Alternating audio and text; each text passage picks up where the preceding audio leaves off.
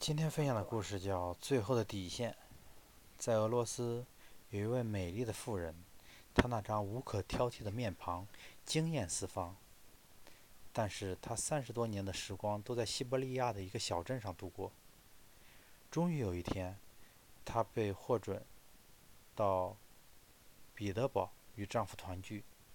妇人的丈夫一直都在彼得堡工作，她她便。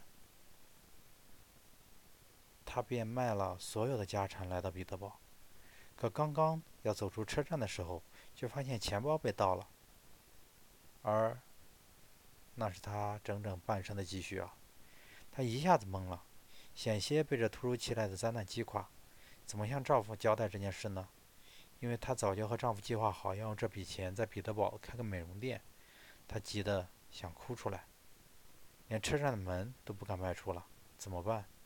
泪水要夺眶而出的那一刹那，她忽然想到：我哭完了又能怎样呢？事已至此，哭泣已无济无济于事，那只会让自己美丽的脸迅速衰老，迅速衰老。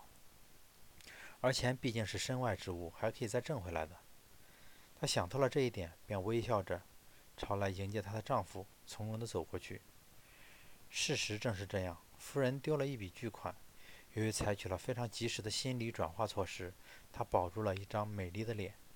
以后在彼得堡，她靠借款开了一家美容店，而她那张美丽的脸成了最好的美容广告。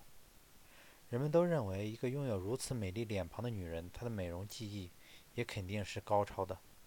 这使得美容店生意兴隆，财源滚滚而来。的确，在她看来，一张因受遭受打击。而突然衰老的脸是永远无法修复的，所以它比金钱重要。拥有一颗完整的心灵也是如此，它比一张美丽的脸要重要的多。这是我们处于困境时最后的底线。